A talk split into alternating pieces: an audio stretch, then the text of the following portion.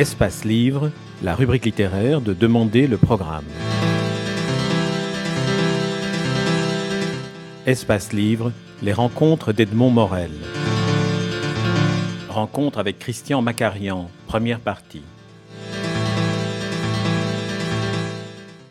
Christian Macarian, vous publiez aux éditions Jean-Claude Lattès un essai intitulé Le choc Jésus-Mahomet.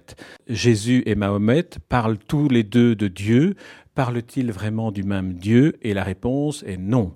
Alors, c'est un peu la, particularité de, votre livre et c'est ce qui en fait son, intérêt, je dirais même le, côté passionnant dans, le livre, c'est de ne pas escamoter ce qui dérange. Après le choc du 11 septembre, euh, effrayé par euh, l'affrontement bloc à bloc, civilisation contre civilisation, qu'il fallait absolument éviter, qui est une théorie de mon point de vue fausse, on a développé, par excès euh, de précaution, une sorte de troisième voie, un islamo-christianisme ou un islamo-occidentalisme, c'est-à-dire un schéma intermédiaire euh, destiné à occulter, à étouffer toute forme de conflictualité. Donc, surtout, ne parlons pas de nos différences, n'évoquons pas ce qui fâche, euh, évoquons tout ce que nous avons en commun, et on a du coup exagéré et fabriqué une sorte de euh, théologie contemplative, n'est-ce pas,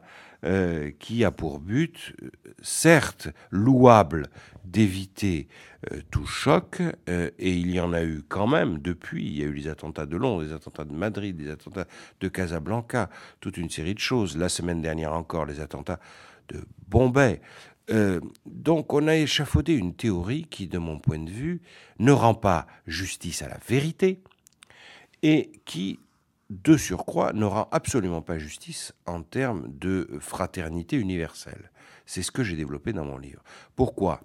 Parce que, euh, oui, nous sommes en présence de deux euh, pôles monothéistes qui évoquent les mêmes références culturelles, Moïse, Abraham, etc., la grande épopée biblique. Mais le contenu qu'on donne à chacun des concepts n'est pas le même. Euh, Dieu, c'est Dieu, Allah, c'est Allah. Euh, le Dieu des chrétiens s'incarne, euh, il accompagne l'histoire, il conduit le destin humain en parallèle, mais il laisse l'homme agir. Le Dieu musulman entend régir les nuées, les cieux et la terre, et la gloire de l'homme musulman, c'est d'être le reflet de cette splendeur divine, de cette omnivolonté, de cette omnipuissance divine, ce qui induit un sens de l'histoire complètement différent. Si vous voulez bien, nous allons peut-être passer en revue quelques, quelques définitions, même qui pour vous, spécialistes, vont vous sembler peut-être euh, basiques, mais qui permettent de bien, peut-être de bien situer les, différents éléments. Je propose qu'on commence par les textes de base, le Coran et la Bible. Alors, le Coran, c'est une parole de Dieu dictée directement euh, aux prophètes, tandis que la Bible, en grec, l'origine c'est biblia au pluriel, donc ce sont les livres, ce sont des témoignages répertoriés, répercutés. Alors, en quoi est-ce que la différence entre ces deux sources euh, conduit à des, changements dans, la manière dont on, les, évoque, dont on, les, dont on y fait appel? Tout le problème provient du rapport au livre. Euh, le juif ou le chrétien, qui là-dessus appartiennent philosophiquement à la même catégorie, euh, sont face à des textes qui sont une véritable, comme vous l'avez dit vous-même, bibliothèque. C'est tellement vrai que sur la seule histoire de Jésus, il y a quatre versions qu'on appelle les quatre évangiles. Et que, de surcroît, ces quatre évangiles assument des différences et des contradictions.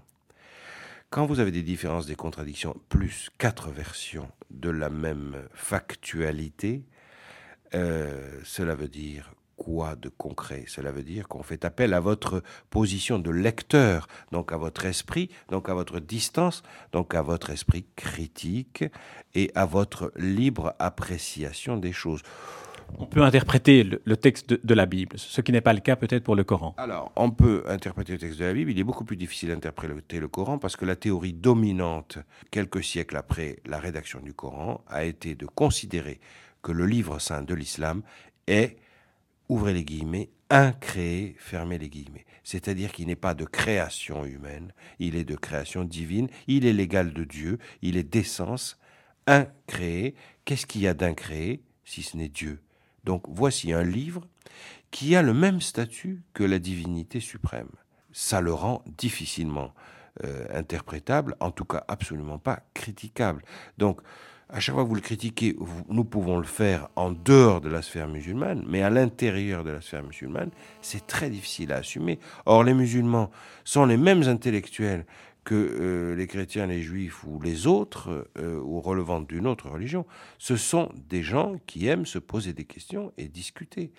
La difficulté qu'ils ont à le faire à l'intérieur de la sphère euh, arabo-musulmane fait que très souvent, ils vont pouvoir le faire plutôt en Occident, lieu d'une autre culture. Et là se produit la discussion, éventuellement le choc, en tout cas la confrontation la dispute théologique, comme l'on disait autrefois, la dispute philosophique, qui euh, doit être euh, pour nous fertile, prolifique, productive, c'est-à-dire qui doit permettre à l'islam de trouver des chemins de connaissance qui aillent davantage vers l'objectivisation, vers la discussion, la rediscussion, vers la remise en cause, vers la distance tout simplement prise avec sa propre culture religieuse, avec tout ce qu'on a pu euh, poser de dogmatique dans l'islam, euh, qui ne doit pas euh, porter atteinte à la divinité elle-même, mais qui doit autoriser l'homme à